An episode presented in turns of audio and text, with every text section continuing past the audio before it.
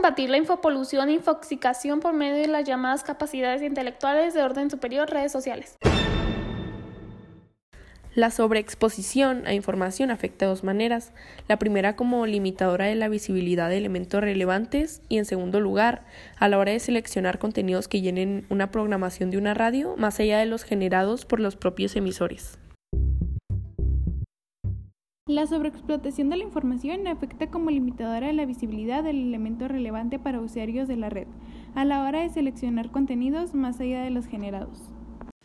Con frecuencia no estamos preparados para la sobreinformación, ya que caemos en diferentes fuentes que provoca confusión en los conocimientos. A continuación comprobaremos los efectos que generan estos problemas.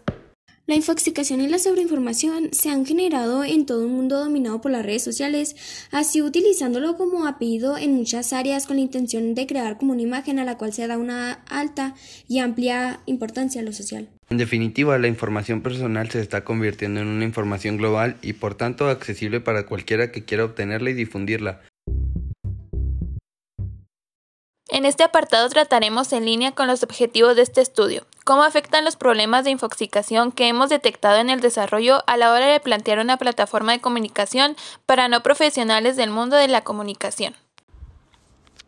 Sin embargo, los nuevos medios y redes sociales posibilitan que todo ciudadano pueda convertirse en informador y comunicar aquello que les interese en un momento dado.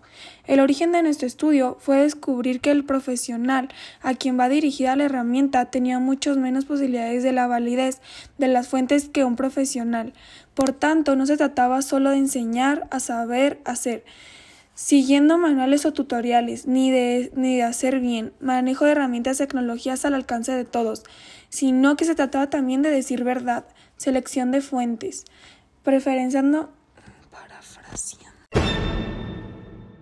La rápida propagación de la información se debe al uso del Internet y las redes sociales. Las redes sociales juegan un papel vital en la, en la propagación de información que recibe la ciudadanía en la actualidad, ya que gracias a esta se puede tener acceso rápidamente a datos de todo tipo. Pero no obstante, es principalmente dentro de estas que mucha información falsa se empieza a propagar, primordialmente en Facebook, donde existe mucha información manipulada para que parezca un trabajo de periodismo real, aunque estos solo sean trabajos amarillistas con encabezados polémicos creados con el propósito de así traer la atención y desinformar y lucrar con historias falsas. La información manipulada en los medios no es un fenómeno nuevo, ya que siempre ha existido por mucho tiempo. En algunos medios, su único interés es la obtención de ingresos monetarios o hacer propaganda política. Las redes sociales son plataformas con gran influencia en las personas, un gran avance tecnológico donde se conectan personas de todo el mundo, pero su mal uso trae consecuencias negativas ya que se propaga mucha información falsa.